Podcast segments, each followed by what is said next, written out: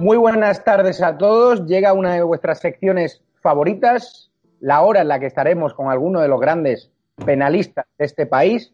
Y hoy nos acompaña un fichaje de última hora, un fichaje que todos conoceréis porque es un gran abogado catalán, un abogado que ha defendido a víctimas del terrorismo, que ha defendido a policía y guardias civiles, que ha defendido a ese mozo de la República No al gran Octavi, que sigue peleando contra la Generalitat. ¿Qué tal se encuentra José María? Pues bueno, muy bien, aquí confinado, en casa, con la familia y aprovechando este tiempo pues para sacar esos ladrillos que tenemos todos de temas que ahí te envían montones de documentación y tal y cual y que entenderán mis compañeros que nunca tienes tiempo de mirarte a fondo, pues bueno, estos días los hemos utilizado para eso, ¿no? Para, para ponernos al día de algunas cosas que eran más complejas. Pero bueno, bien. ¿Ha aumentado la demanda de clientes? O sea, ¿tienes más clientes que antes o no? Porque habrá muchos policías de los tuyos que estén muy cabreados, ¿no? Por la falta de prevención. Mm, bueno, nosotros, a ver, de momento los policías están todavía en acción, para entendernos. Yo creo que las posibles hipotéticas consecuencias que haya saldrán más bien a posteriori.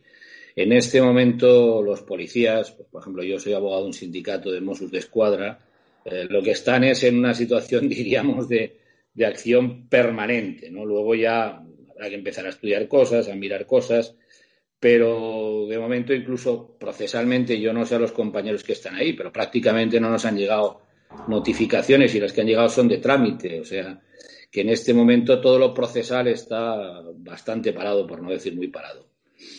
¿Qué tal, Juan Gospina? ¿Cómo está? ¿Qué tal, Javier? Un gusto acompañarte de nuevo en tu programa y además he acompañado de dos grandes penalistas como son José María Fuste Fabra, a quien le tengo de compañero en alguna causa, y al gran Agustín, fiel defensor del derecho de defensa. No me cansaré de decirlo, los abogados no somos los abogados de nuestros clientes, somos abogados. Y algunas cada vez acusamos, otras veces defendemos y, y con gente que defiende la profesión con tanta valentía siempre es un placer acompañarnos. ¿Qué tal, Agustín, el bético Agustín Martínez, abogado penalista sevillano? Bueno, pues en este momento se acaba de estropear la conexión y obviamente abandono esta conversación porque me siento zaherido en forma grave eh, todo el mundo sabe que soy sevillista y, hombre, no me agrada que me, me, califiques de bético, no por nada, con todo el respeto a mis amigos béticos, que tengo mucho, pero te pido, por favor, te exijo una rectificación inmediata porque si no, esta conversación difícilmente va a poder continuar. en términos amistosos conociendo el derecho de rectificación, tengo 72 horas, ¿no? Si no recuerdo mal. Conociendo al público sevillano, Sevilla está partida en dos, en dos equipos. ¿Tú has tenido, y ya luego empezamos con el tema importante, ¿has tenido clientes que te han rechazado por ser sevillista? Porque tú lo vas diciendo por ahí. No, evidentemente no. Evidentemente, toda la gente es suficientemente inteligente y te valoran por tu trabajo y no por tus gustos o por tus aficiones, como no puede ser de otra manera. Eh, un saludo igualmente en este caso a, José María, que no tenía el placer de conocerlo, a, Juango, por supuesto, y le devuelvo y le devuelvo las admiraciones. Hoy hace un día en Sevilla espectacular, una temperatura altísima y se va a empezar a hacer dura esta semana aunque todos creo que nos vamos a convertir en olímpicos y deportistas de pro y todos vamos a prepararnos esta semana las maratones correspondientes que no hemos hecho.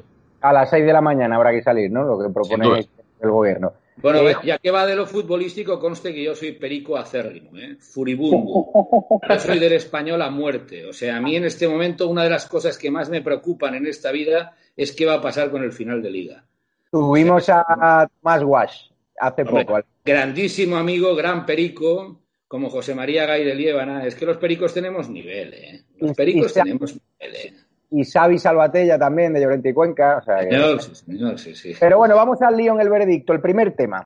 El PSOE, o el gobierno, a través del PSOE, está interponiendo querellas contra, ah, perdonad, con, que se me va si no la batería, contra Macarena Olona de Vox, contra Cristina Seguí, busca amordazarles. A Cristina Seguí le están llevando ante la Fiscalía General de Estado. A Macarena Olona también se han querellado por calumnias graves por haber dicho que exactamente este gobierno social comunista quiso introducir en España la regulación de la eutanasia y por desgracia y por la vía de los hechos lo ha aplicado de manera más feroz, dijo en televisión española.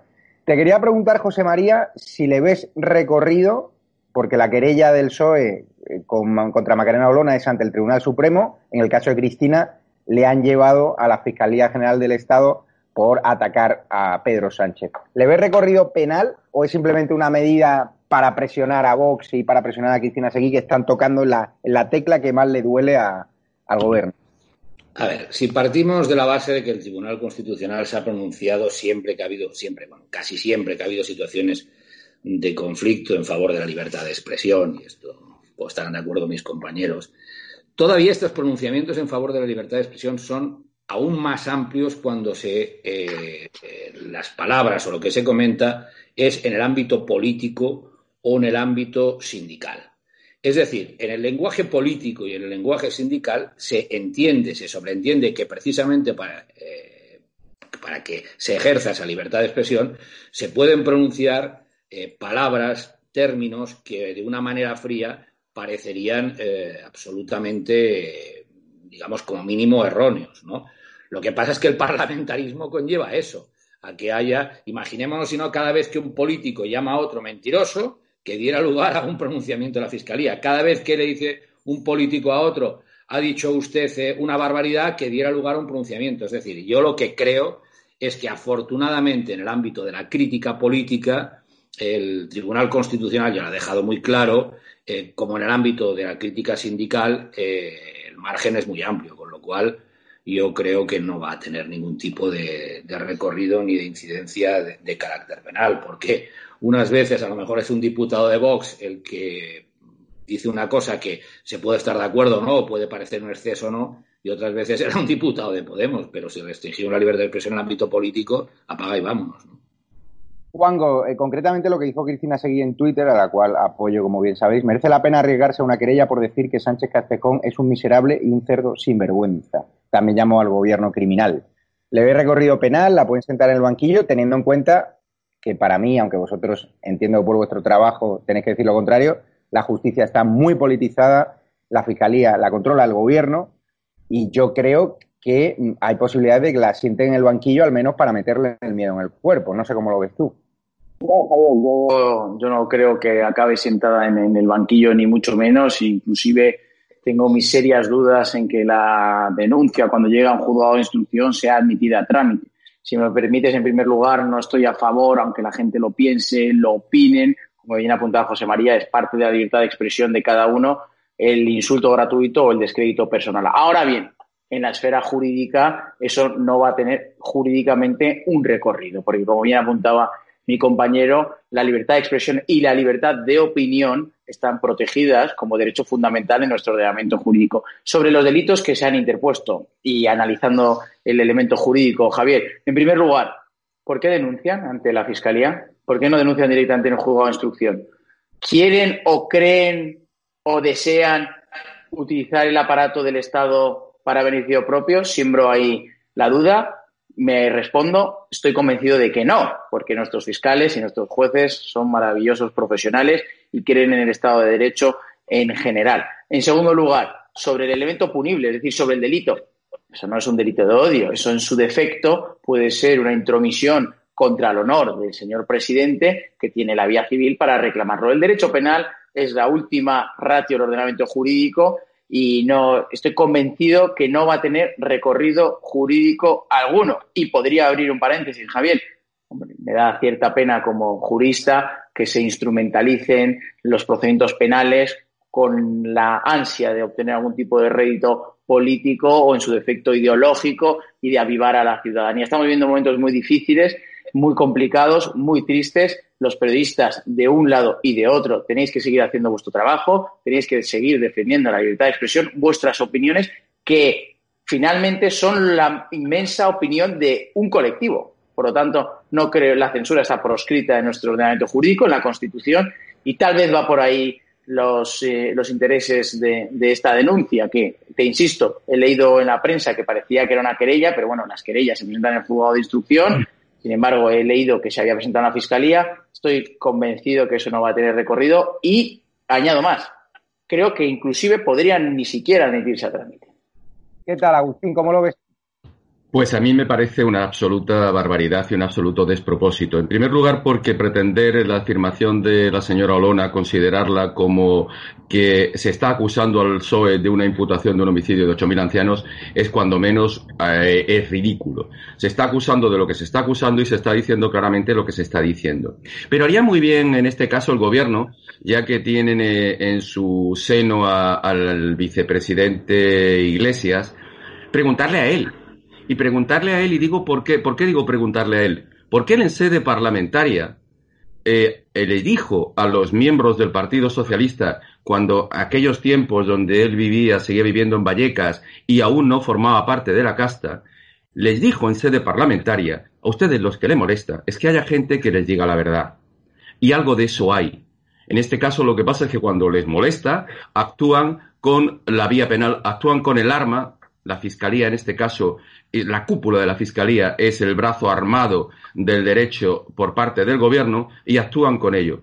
Este señor, el señor Iglesias, le dijo a sus actuales compañeros, a sus actuales amigos y con los que comparte brazo partido y abrazo partido, que Felipe González tenía el pasado manchado de cal viva. Y no pasó nada. Y el señor Iglesias, ni nadie de su gobierno, en ese momento se querelló contra el señor Iglesias por semejante afirmación. señor Iglesias llamó delincuente en sede parlamentaria a Rajoy y nadie se ha escandalizado por ello. Por lo tanto, como decía José María y también decía muy bien Juan Gospina, eh, la vida parlamentaria y la crítica mm, periodística debe circunscribirse a ello. Y cuando se vulnera el derecho al honor, habrá que acudir a la jurisdicción civil. Pero intentar callar bocas eh, yendo al juzgado penal es absolutamente, por muy tribunal constitucional, por muy tribunal supremo que sea, absolutamente ridículo. Y en esto discrepo y seguramente voy a discrepar con mis dos compañeros. Los jueces constitucionalistas independientes y, e imparciales eh, son un estorbo para este, para este gobierno y para este Estado. Y cuidado, cuidado con las reacciones de determinado poder judicial. usted que Sí, un segundo. Y ahora eh, mete, dice lo que usted quiera. Usted que ha luchado contra el Estado muchas ocasiones a nivel judicial, que ha luchado contra la Generalitat, ¿usted cree que se puede ir contra el Estado si el Estado decide encarcelar a un civil? ¿Tiene mecanismos legales para hacerlo aun no estar asistidos ni por la razón, ni por el derecho, ni por la ley? ¿Cómo, cómo ingresar? Eh, ¿Qué se refiere? ¿Ingresar en una, en una residencia o...? No, no, no. A ver si vamos. No, quizás no he entendido la pregunta. Te pongo el, caso concreto. Si el Estado decide ir contra Macarena Olona y contra Cristina Seguí, aun no teniendo la razón y al no teniendo base jurídica, ¿tendrían mecanismos aparentemente legales ah. para sentarles en el banquillo y para encausarles? ¿o no? A ver, eh, mira, yo te digo una cosa, los que todos los que tenemos cierta experiencia, como puede ser el caso de los compañeros, en lo que es, por ejemplo, pues eh, actuaciones ante el Tribunal Supremo o ante el Tribunal Constitucional, realmente te das cuenta que las cosas no son tan fáciles eh, de manejar como a lo mejor algunos podrían pensar a priori, ¿no? En el Tribunal Supremo hay fiscales, bueno, voy a poner, voy a decir algunos nombres, ¿no? Y además de lo más eh, variado, pues Javier Zaragoza, Fidel Cadena, la misma Consuelo Madrigal, Jaime Moreno, es decir, son fiscales que tienen tal peso y que tienen eh, tal categoría y que tienen tal trayectoria que yo estoy absolutamente convencido, absolutamente convencido, que no hay nadie que se atreva a coger el teléfono para llamarles. Porque no es así. O sea, es que no es así. Estoy totalmente convencido. Entonces, claro, lo que sí puede influir es el planteamiento, lo que cada fiscal pueda ver en un momento determinado o no, a la hora de decidir en esas eh, investigaciones que se puedan hacer dentro de la propia fiscalía relativas a una cuestión o a otra. Pero muchas veces transmitimos sin querer la, idea de que la Fiscalía es una especie de organización militar en la cual las órdenes jerárquicas, la Fiscalía es jerárquica, pero no está militarizada. Yo es un ejemplo que me gusta poner muchas veces, porque eh, los planteamientos internos muchas veces eh, son muy diferenciados. Yo tengo mucha confianza en la Fiscalía del Supremo, lo digo abiertamente porque bueno, he ganado, he empatado y he perdido, para entendernos en los enfrentamientos que he tenido con ellos, pero mm, creo que, esto es así. En segundo lugar, respecto a lo que tú dices, es que, bueno, lo que se puede organizar lo que desde el ámbito del poder eh, se puede tratar de organizar son fundamentalmente pues campañas mediáticas, toda esta cuestión de... Yo, yo por ejemplo, eh, lo digo sinceramente, yo hace dos semanas que no veo la televisión. No, no, no, es que ni veo la televisión porque me parecía todo tan absolutamente surrealista lo que estaba sucediendo. Eh, estas, estas comparecencias de Pedro Sánchez un sábado que yo pensaba que me iba a tener que retirar y colgar la toga porque no lo entendía. Entonces pensaba, estoy perdiendo facultades. Me he dado cuenta que nadie entiende lo que dice este señor, ¿no? Bueno, que no era solamente yo. Eh, eh, lo que pueden es tratar de, mover, de pelear las cosas en otros ámbitos, en el campo mediático. Pero el campo jurídico al final acaba siendo un campo mucho más serio de lo que algunos, si en algún momento puede tener la tendencia a querer manipular, eh, de lo que puede llegar a conseguir. ¿no? Mm, yo tengo una gran confianza en la justicia y, y especialmente en el Tribunal Supremo hay mucha gente con mucho callo como para tocarle, para meterle el dedo en la... María, querías decir algo al hilo de lo que ha comentado Agustín o Juan Gospina. Querías decir algo, ¿no? No, no, no. Quería decir esto en, relación con, la, con la Fiscalía y con los jueces del Supremo. Quiero decir que es gente que tiene mucho callo, para entendernos, que tiene mucha trayectoria, como para que a lo mejor decir, oh, no, ahora le llama eh, fulano, le llama mengano para que haga esto o lo otro mucho cuidado porque y hay algunos a los que conozco y algunos con los que tengo una cierta relación personal y no, creo que, que, haya que sea fácil llamarles por teléfono ni muchísimo menos para que vayan por un lado o por el otro. Pero hemos visto cómo el gobierno tiene la capacidad de acabar con el abogado del Estado Edmundo Val, de cambiar sí, precisamente, fíjate. Eh, es decir, que están haciendo cosas que no se han visto en la historia democrática de este país. No, desde luego, ahí te doy la razón. Edmundo Val es gran amigo mío amigo personal, ¿eh? amigo personal. Viviro de Edmundo Val en primerísima persona porque somos amigos personales. Nos hemos enfrentado muchas veces en la Audiencia Nacional y, somos amigos personales. Eh, y lo que se hizo con Edmundo Val fue absolutamente delirante. O sea, fue una cosa totalmente delirante. Y además, eh, eh coincidirán mis compañeros, tú desde en un proceso puedes tener una idea concreta, determinada, rebelión, sedición, asesinato, homicidio, abuso o agresión, lo que no tiene ningún sentido es que cuando has presentado un escrito con los mismos elementos probatorios tipificando de un tipo, luego des y cambies el tipo por un motivo absolutamente aleatorio. Eso sí, lo que sucede en la abogacía del Estado en ese caso concreto, sí. Ahora, igual que te digo esto, te digo lo otro. Eh, eh, a un fiscal del Tribunal Supremo eh, hacerle indicaciones políticas, yo por lo menos con determinados fiscales, que los que conozco, me parece extremadamente difícil. Y la prueba la tenéis en el juicio del Prusés, que la Fiscalía mantuvo y sigue manteniendo contra viento y marea eh, sus propios criterios. Juango, hemos visto cómo el ministro de Justicia protege a un vicepresidente del Gobierno que ataca al Consejo General del Poder Judicial, que ataca a los jueces que condenaron a 19 meses de cárcel a Isa Serra, a la Podemita Revientacajeros, a la Podemita que atentó contra la autoridad. ¿Te parece normal que se nos aquí para que el ministro de Justicia lance un mensaje que supongo que habrá cabreado a jueces, fiscales y abogados?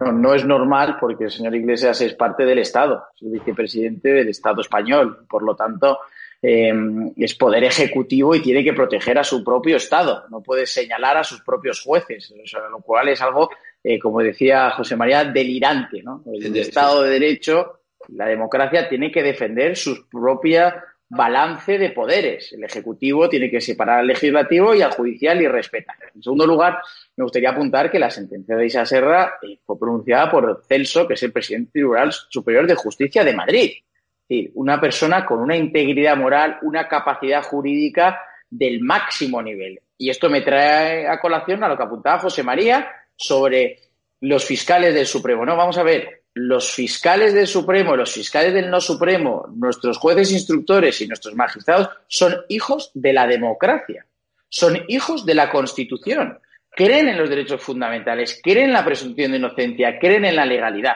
Por eso, en general, más allá de que nadie vaya a levantar un teléfono para pedirle a un fiscal que actúe de una forma, está la integridad moral de cada profesional. Por ello, la sentencia condenatoria de Isa Serra, que encima es eh, eh, ha sido impuesta por la máxima autoridad judicial de Madrid, que sea señalada por el vicepresidente del Gobierno de España, es algo intolerable, es algo muy preocupante. ¿Qué hubiera ocurrido, Javier, si hubiera sido al revés? ¿Se pudiera entender que es una amenaza? ¿Se, ah, pudiera entender que es un reproche al Poder Judicial? Eh, es intolerable, yo creo. Y además genera una percepción a la ciudadanía que no es cierta, que no es veraz. Y lo más triste es que nos encontramos que algunos sectores ideológicos justifican sus actuaciones cuando a ellos les toca. Es decir, condenan a uno de los nuestros, la justicia es mala. Sale una diputada de Vox a defender la libertad de expresión en ámbito parlamentario, querella criminal. ¿Lo hacemos nosotros señalando con Calviva? No, esto no, esto no, esto no es, esto no es delito, esto no es punible.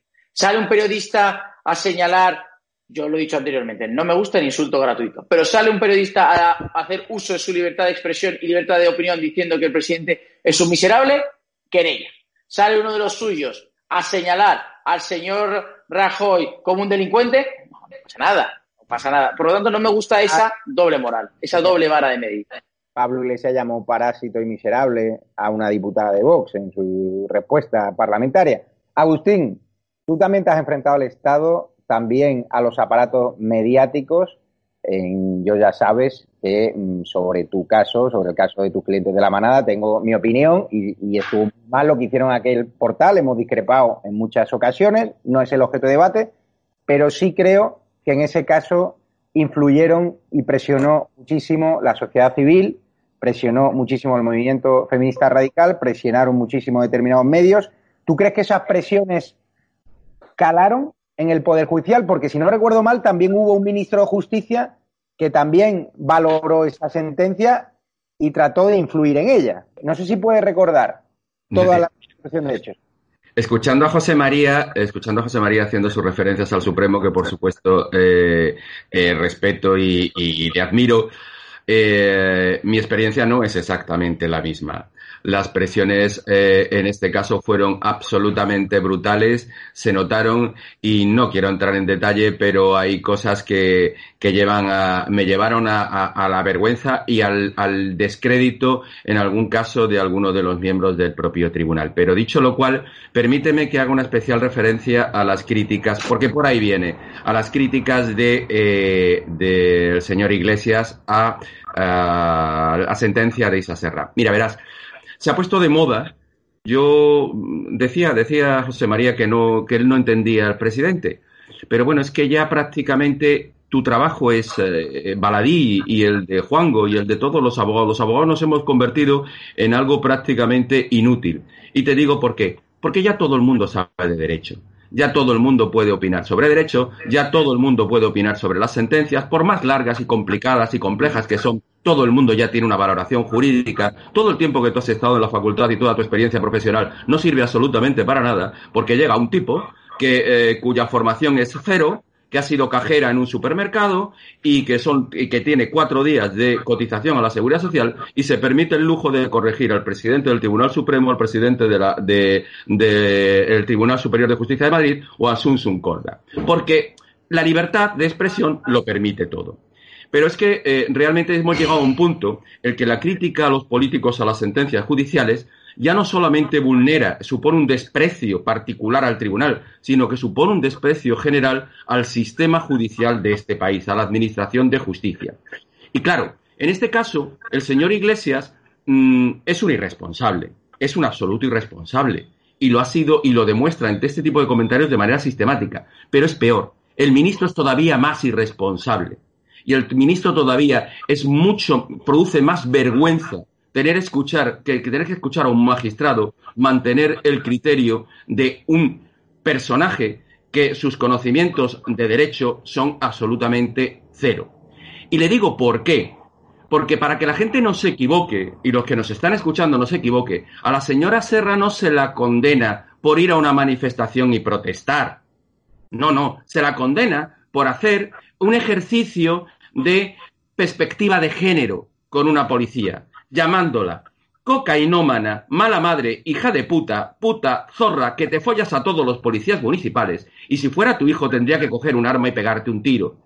Por eso se condena a la señora Isa Serra. Y eso es lo que forma parte de los hechos probados. Esa consideración, ese concepto que al señor, eh, eh, al señor eh, ministro parece no necesario recordarle al señor Pedro, al señor Pablo Iglesias. Pero es más, hay una cuestión que no me resisto a, recordar, y aunque sea un poquito, no es muy técnica, pero aunque sea un poquito técnica, es merecedora de, de, reproche a los miembros del gobierno. El Consejo de Europa, en una recomendación del 2010, concretamente la número 12 sobre jueces, independencia y eficacia y responsabilidad de los tribunales, señala que efectivamente el derecho a la crítica es algo que puede estar consustancial con las sociedades modernas pero que cuando esa crítica la realizan políticos, y leo literalmente, el poder legislativo y el poder ejecutivo deben evitar cualquier crítica que pueda atentar con la independencia del poder judicial o socavar la confianza jurídica en el poder judicial. Y eso se lo salta a la torera no un tipo como Pablo Iglesias, sino lo que es peor, un tipo que representa al Estado, el ministro de Justicia, amparando ese tipo de declaraciones. Pero, eh, eh, eh, me gustaría decir una cosa que quizás pueda tener su interés.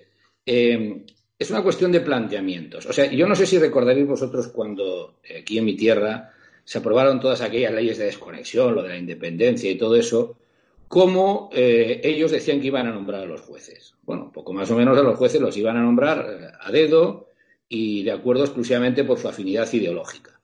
Esto puede traducirse también a la mentalidad que puede tener o que tiene una persona que es eh, comunista, marxista. Es decir, eh, la separación de poderes existe para aquellos que creemos que por encima de todo está el Estado de Derecho.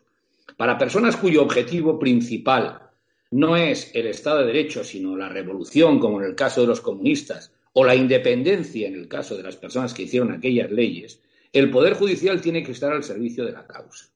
Con lo cual, el Poder Judicial tiene que estar al servicio de la causa comunista o revolucionaria o al servicio de la causa independentista. Como esta es su mentalidad, en su mentalidad, todo aquello que se aparte de que eh, la idea de que el Poder Judicial es un poder independiente, ellos ni siquiera lo entienden, ni siquiera lo asumen y en consecuencia lo critican. A mí esto que lo haga un militante comunista eh, en la universidad, en un debate, que yo soy profesor en la facultad y he tenido debates y tal, pues bueno, es una cuestión discutible. Pero claro, cuando esto lo hace un vicepresidente del gobierno, es para que se por un ministro de Justicia.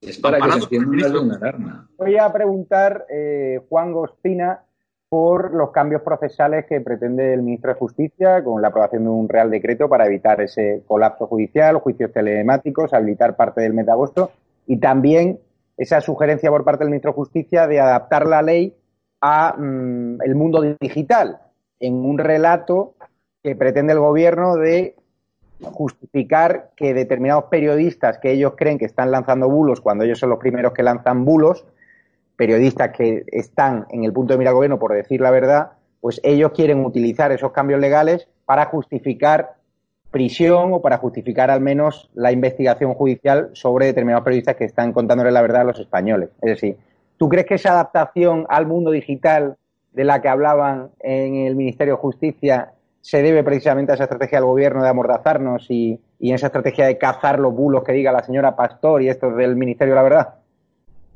Yo no creo que esto venga por el Ministerio de Justicia. Yo creo que estamos viviendo unos momentos muy difíciles en España, como decías tú, como decía José María, Em, y el descrédito al sistema es parte de ello, ¿no? Sin embargo, pues si analizamos las medidas que se han propuesto esta semana para agilizar la justicia, eh, la abogacía, la procuraduría e inclusive las asociaciones de jueces y fiscales han salido en su contra para reflexionar que han sido aprobadas de espaldas a nosotros mismos, a los profesionales que ejercen como cooperadores necesarios en la Administración de Justicia. Y hay dos matices muy importantes. Por un lado, se establece que durante el estado de alarma y tres meses después va a haber eh, acciones y actuaciones judiciales por las tardes, es decir, se va a poder realizar actuaciones en los propios juzgados. Y en segundo lugar, ha sido muy crítico la habilitación del mes de agosto, del 11 al 31.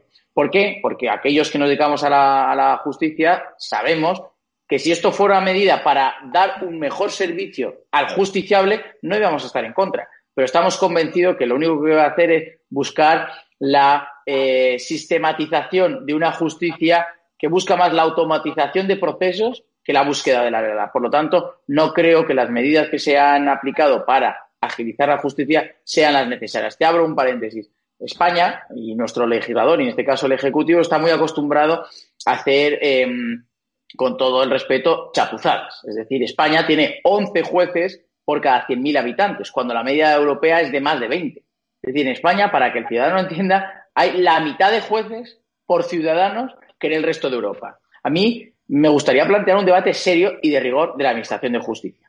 Que las medidas que propone el Gobierno pueden beneficiar ciertos aspectos como la asistencia telemática en procedimientos, por supuesto, bienvenido sea, pero luego la realidad es muy diferente. Este, este jueves tenía yo un detenido en, Toledo, una prisión provisional, llamé al juzgado para hablar con el fiscal al efecto de, de conocer si iba a acordar la prisión provisional o alguna medida menos restrictiva para su libertad y me cuenta el funcionario que ni loco, que bajo ningún concepto, cuando el propio eh, Real Decreto aprobado el, martes, creo recordar, viene a insistir en la necesidad de facilitar a los em, actores de la Administración de Justicia medios telemáticos y telefónicos.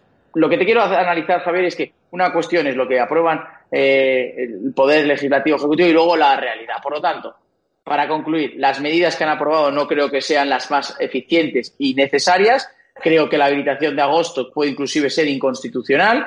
Creo que el hecho de ir a trabajar por las tardes para nosotros no va a beneficiar para el justiciable. Creo que hay problemas más graves, como que haya la mitad de jueces en la Administración de Justicia. Y ya concluyo, no creo, Javier, que antes se lo has preguntado a José María, que el Poder Ejecutivo pueda encerrar a ningún disidente, digámoslo, político, a nadie que esté en contra de la ideología del gobierno, mientras que en España haya jueces y fiscales y periodistas que sean críticos con la labor del gobierno. Ahora bien, como hemos apuntado en algún otro programa, si empiezo a ver síntomas, síntomas de, debilitación de nuestro sistema democrático. ¿Y esos síntomas cuáles son? Atacar al Poder Judicial por parte del vicepresidente del gobierno, agilizar o buscar una justicia eh, que vaya en contra de la búsqueda de la defensa de los derechos fundamentales. Por ello, tenemos que estar muy atentos, tenemos que estar muy eh, activos eh, en los movimientos que se puedan llevar a cabo.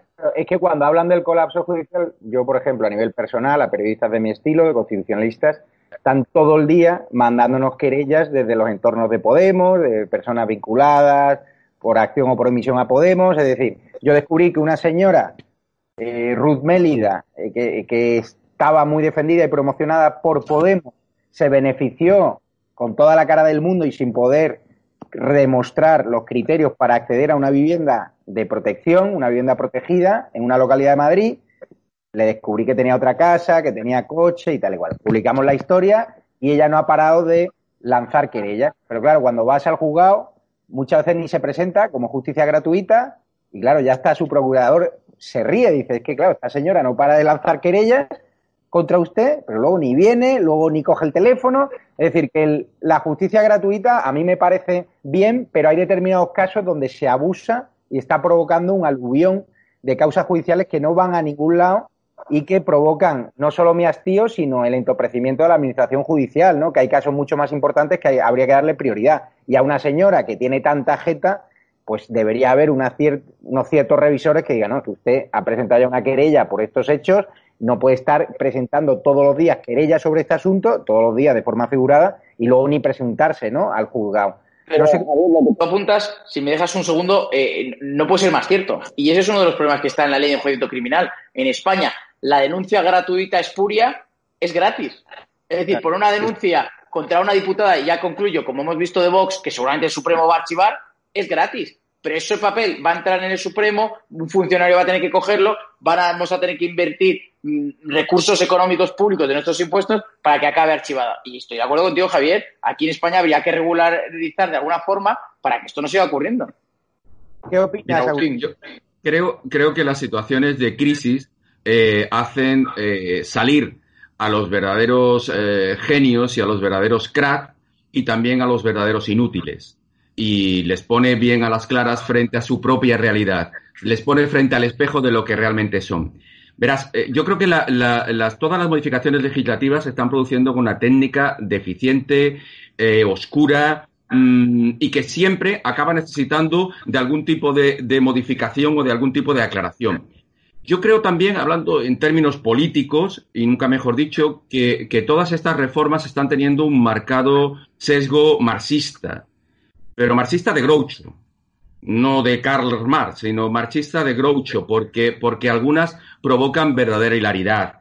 eh, nos encontramos ante, ante unas reformas que parece que están consensuadas y nada más lejos de la realidad.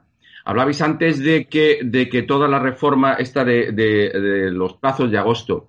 Yo exijo, en la medida como, como humilde abogado, exijo que la presidenta del Consejo General de la Abogacía salga públicamente a recriminar lo que es un absoluto atropello, que es que se tome una medida populista como la de eh, mm, pretender solucionar los problemas de la justicia habilitando el mes de agosto, más allá de que incluso pudiera ser constitucional porque vulneraría eh, el, orden jerárquico de las normas, que salga públicamente a decir que esto es una tropelía y que los abogados no es que nos neguemos a trabajar, no es que nos neguemos a cumplir los plazos, que dicho sea de paso somos los únicos que los cumplimos, porque si un fiscal no cumple el plazo no pasa absolutamente nada, si un juez no dicta la sentencia en el plazo no pasa absolutamente nada, pero si un juez, si un abogado no presenta un recurso en su plazo, se acaba metiendo en un follón muy importante.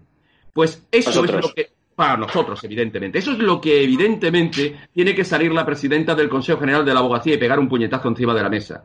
Porque en estos días de televisión que José María no está viendo, está saliendo a hablar, está, saliendo a hablar hasta el presidente de mi comunidad de vecinos. O sea que mm, es un absoluto despropósito todo esto. Pero, es más, y permíteme, permíteme porque quiero, quiero hacer una pequeña puntualización. Hay otra cuestión que es importantísima y hemos saltado, que es que en estos reales decretos se está colando en un, como si fuera un bazar turco cualquier tipo de, medida. Desde la introducción, eh, eh, la sustitución de ampliación de plazos procesales a colocar a Pablo Iglesias en la comisión de secretos, eh, a la comisión de secretos. Se está metiendo, por ejemplo, algo que es un deseo de la fiscalía en contra de cualquier criterio, pero un deseo de la Fiscalía, genéricamente de la Fiscalía, que es eh, la suspensión de los plazos de instrucción, eh, la suspensión de los plazos máximos de instrucción del artículo 324 de la Ley de Enjuiciamiento Criminal, que de soslayo se ha corregido y ahora volvemos a poner el pontador a cero a partir del día 11 de mayo. Eso vulnera los derechos fundamentales a un juicio justo y a un juicio con todas las garantías. Y si el ministro de Justicia y este gobierno quieren hacer algo por la justicia, yo les voy a dar tres recomendaciones que creo que estaremos prácticamente de acuerdo todos. Primera, más medios y más personal. Segunda, más medios y más personal. Y una tercera y no menos importante, más medios y más personal.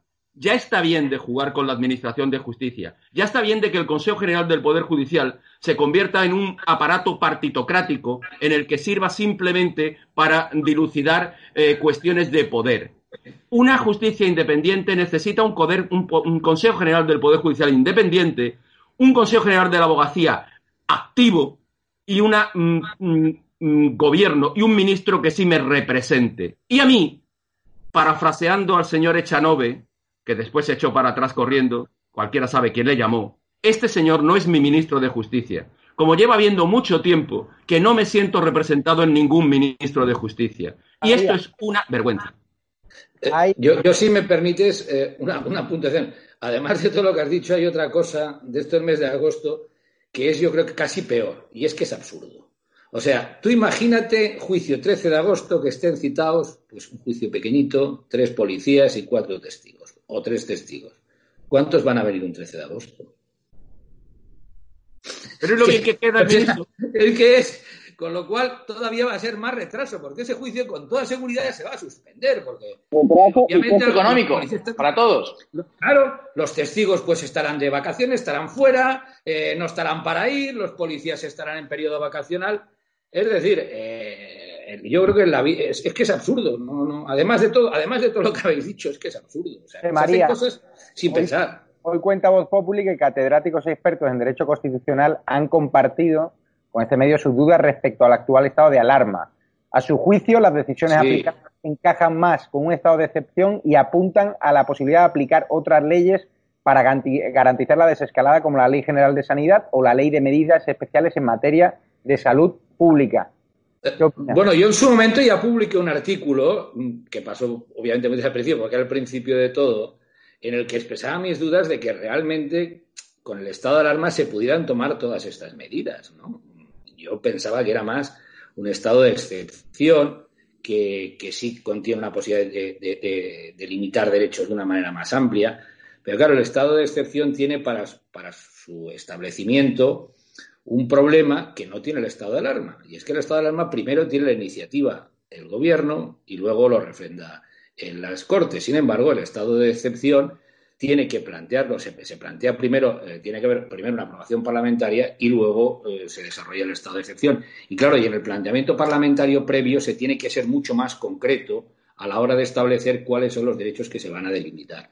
Aquí se ha utilizado el estado de alarma para limitar derechos que van mucho más allá de lo que contiene el propio espíritu del estado de alarma. Con lo cual, eh, yo he, visto esto y, estoy bastante, bastante de acuerdo. Se dirá, hombre, por la urgencia tal y cual, pero eh, yo pienso, eh, técnicamente no estamos en un estado de alarma, se están aplicando cuestiones relativas al estado de excepción. Juan Gospina, usted publicó La Razón, fue el primer abogado en publicarlo. Si no se prorrogase el estado de alarma, Sánchez no dirigiría el desconfinamiento. Claro. Sí, lo, publicamos Esta, lo publicamos esta semana en, La Razón y apuntado a lo que tú estás refiriendo. Eh, aquí el señor Sánchez llega con mucha eh, confianza eh, a establecer que va a realizar el desconfinamiento, pero mire usted, si usted no aprueba el estado de alarma, usted no va a desconfinar nada porque el día de mañana se establece la situación normal y salimos todos a la calle. ¿Esto qué implicaría? Que si la administración pública quiere restringir nuestras libertades, tendrían que restringir única y exclusivamente el uso de los espacios públicos y privados y podrían utilizar la Ley General Sanitaria que lo prevé para situaciones de crisis de sanidad y, en su defecto, imponernos sanciones a través de la Ley Orgánica de Seguridad Ciudadana, a través de la Ley Mordaza. Por lo tanto, el señor Urcullo, incluso Torra, el señor Feijó, que están muy en contra del desconfinamiento que está realizando eh, o de las propuestas de desconfinamiento del señor Sánchez, tienen la llave en el Congreso, que yo creo, como apuntabas, José María, que es lo bonito, que en la pluralidad de una democracia y diferentes opiniones vayan ustedes al Parlamento a discutirlo más allá del análisis constitucional, que no podía ser más cierto, que estamos en un estado de excepción eh, encubierto de estado de alarma. Por lo tanto, yo creo que el Parlamento tendría que, que dejar de ser simplemente el rodillo del señor Sánchez y que nuestros diputados, si no están de acuerdo con este desconfinamiento, actúen y se restablezcan nuestras libertades. Hay un sí, Agustín. Ahí, ahí, es donde, ahí es donde eh, has hecho referencia al señor Torra, al señor Urcuyu y al señor Feijó. Pero es que ahí es donde realmente juega y donde tiene un papel muy importante el señor Casado. Es decir, el señor, ¿quién asesora al señor Casado? ¿Y quién eh, eh, le permite estar dando amparo Sí, yo hago una crítica a su gestión del estado de alarma, pero le amparo en el estado de alarma. Oiga, señor Casado, usted también tiene una responsabilidad en este, en este momento histórico. Y usted en este momento histórico también se tiene que poner, no como en esa foto que apareció en, eh, en algún medio frente a un espejo, eh, bueno, pues tiene que hacerlo real y tiene que con sus asesores plantear una batalla jurídica y mm, pragmática de cuál es la situación en la que nos estamos encontrando en este momento. Y todos vuestros argumentos, que me parecen absolutamente sólidos y que los comparto como no puede ser de otra manera, son los que se tienen que expresar en el Parlamento y hacer que salga del enrollo mental que tiene el señor eh, Pedro Sánchez que salga y explique exactamente cómo vamos a salir de esta situación, que más allá de salir del desconfinamiento, es salir de una crisis económica que va a ser de calado brutal. El PP ha rechazado ese decreto que propone el gobierno. Y claro, José María, usted a todos esos españoles que han sido fuertemente multados, que ahora dice Marlasca que en la desescalada, o dice el gobierno, ahora los policías van a estar más pendientes de nuestros movimientos, que ya nos están geolocalizando, monitorizando las redes sociales, a esos ciudadanos que están fuertemente perseguidos, que ya están ahogados porque su negocio no están abiertos, porque son autónomos y no le hacen pasar la cuota, pero luego no tienen dinero ni para llegar a fin de mes. ¿Usted qué le diría? ¿Que recurriesen esas multas que les están poniendo o no? las multas, desde luego. O sea, las multas, desde luego. además, claro, las multas y, en las sanciones se dan paradojas de la base sobre la norma sobre la que se amparan. Es decir, que no tiene, no tiene mucho sentido. Sería muy largo de explicar. Pero vamos, eh, yo estoy convencido que, estas multas pueden acabar todas ellas en agua de, en agua de borrajas.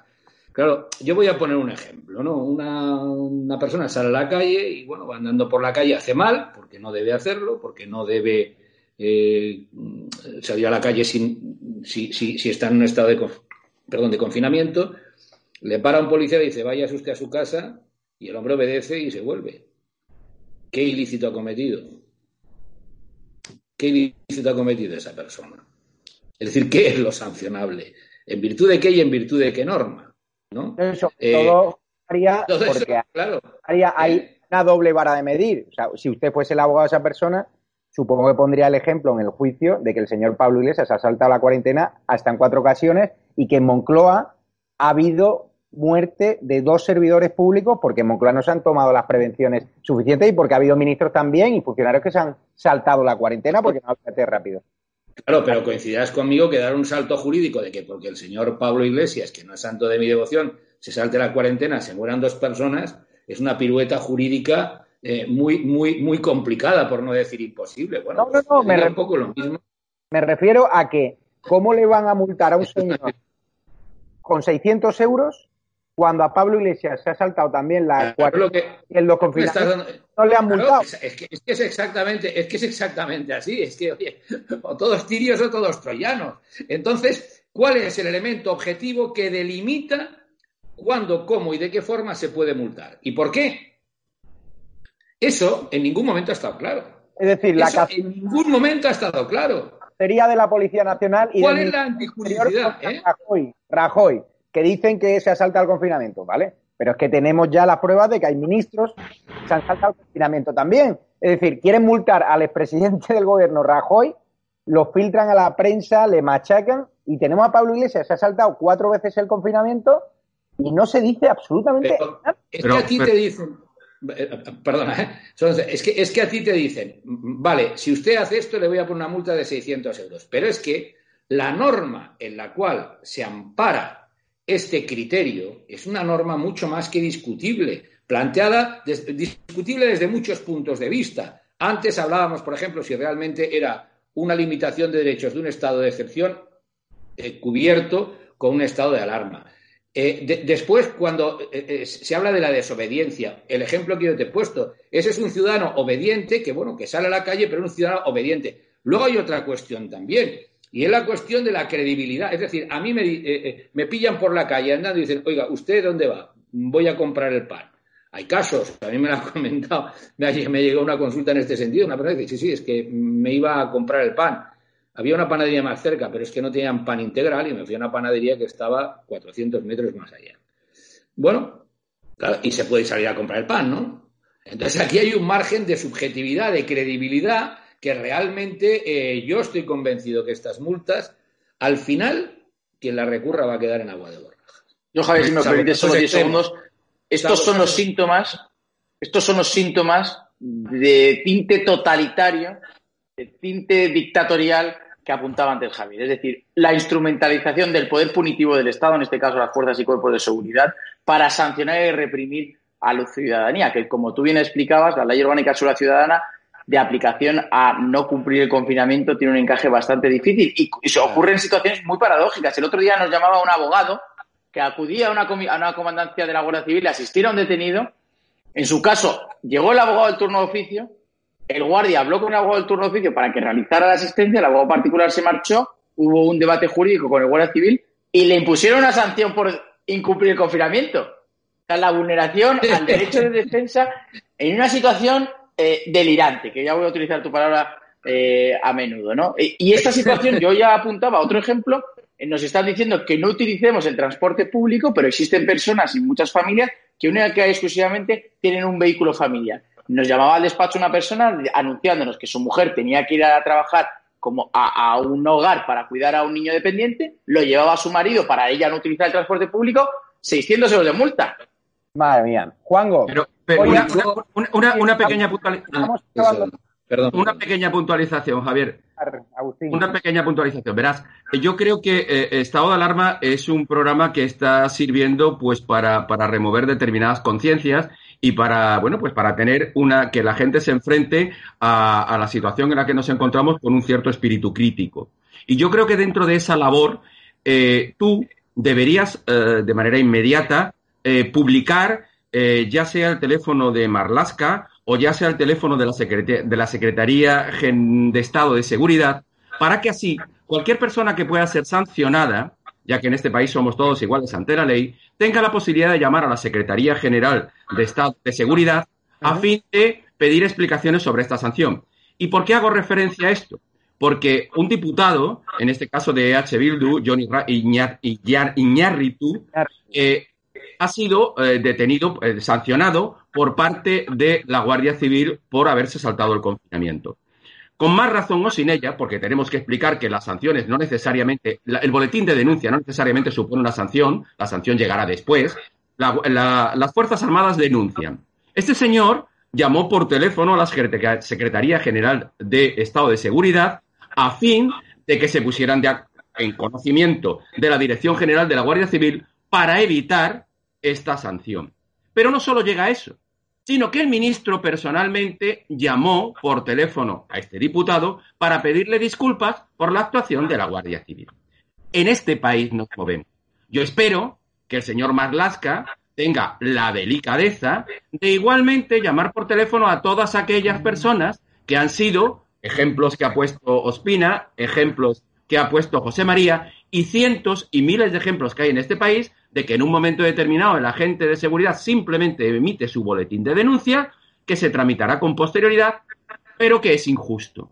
En este país se están perdiendo las libertades y en este país hay gente privilegiada, en este caso, como el señor John, que siendo eh, diputado puede permitirse el lujo de que cuando una actuación no es acorde a sus eh, deseos, el ministro de el Interior le llame personalmente para pedirle perdón. Cerrar por hoy, eh, me gustaría, si Perdona, solo, solo quisiera hacer una apunte.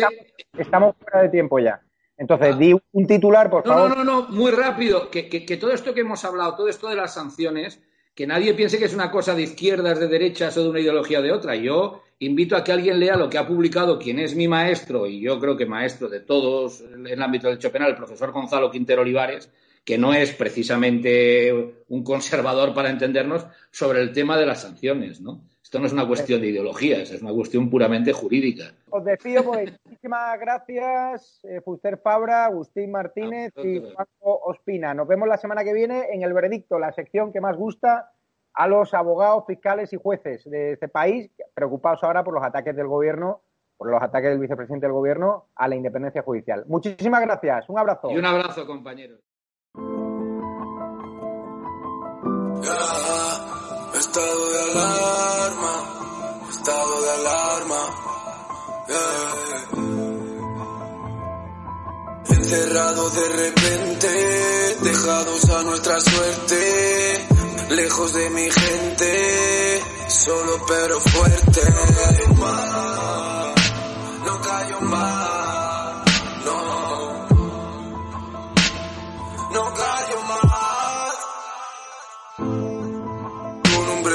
Presidente un gobierno que nos trata como rata.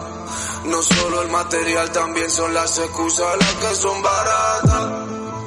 Héroes con plaga, héroes con bata. Que van a la guerra y no le dan armas para que combata.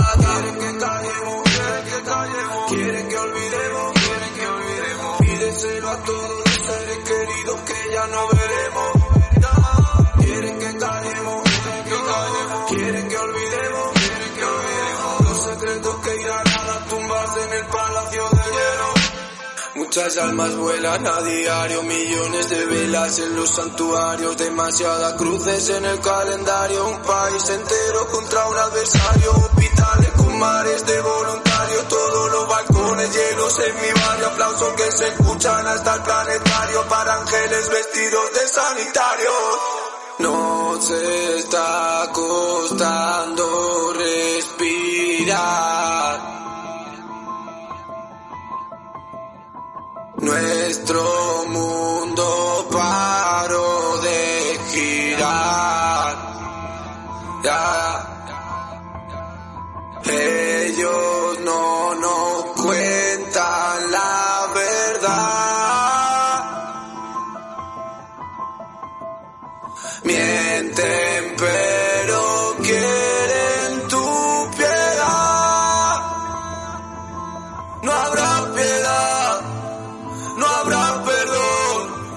El miedo se irá, vendrá el rencor, no habrá perdón, no habrá perdón, no habrá perdón, no, no.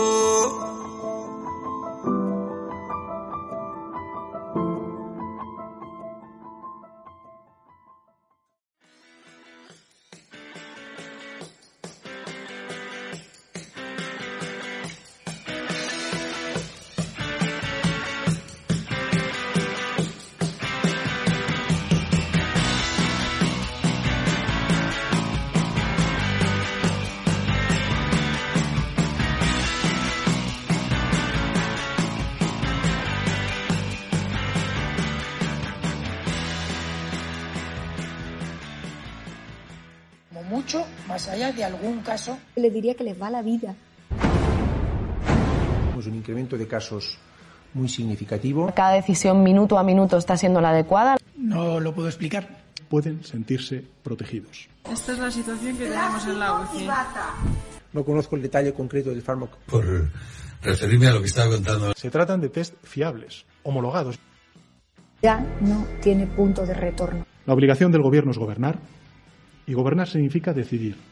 No dormiría por la noche, junto con el 95% de los ciudadanos de este país que tampoco se sentirían tranquilos. Dame los telediarios, uno de los dos telediarios al día.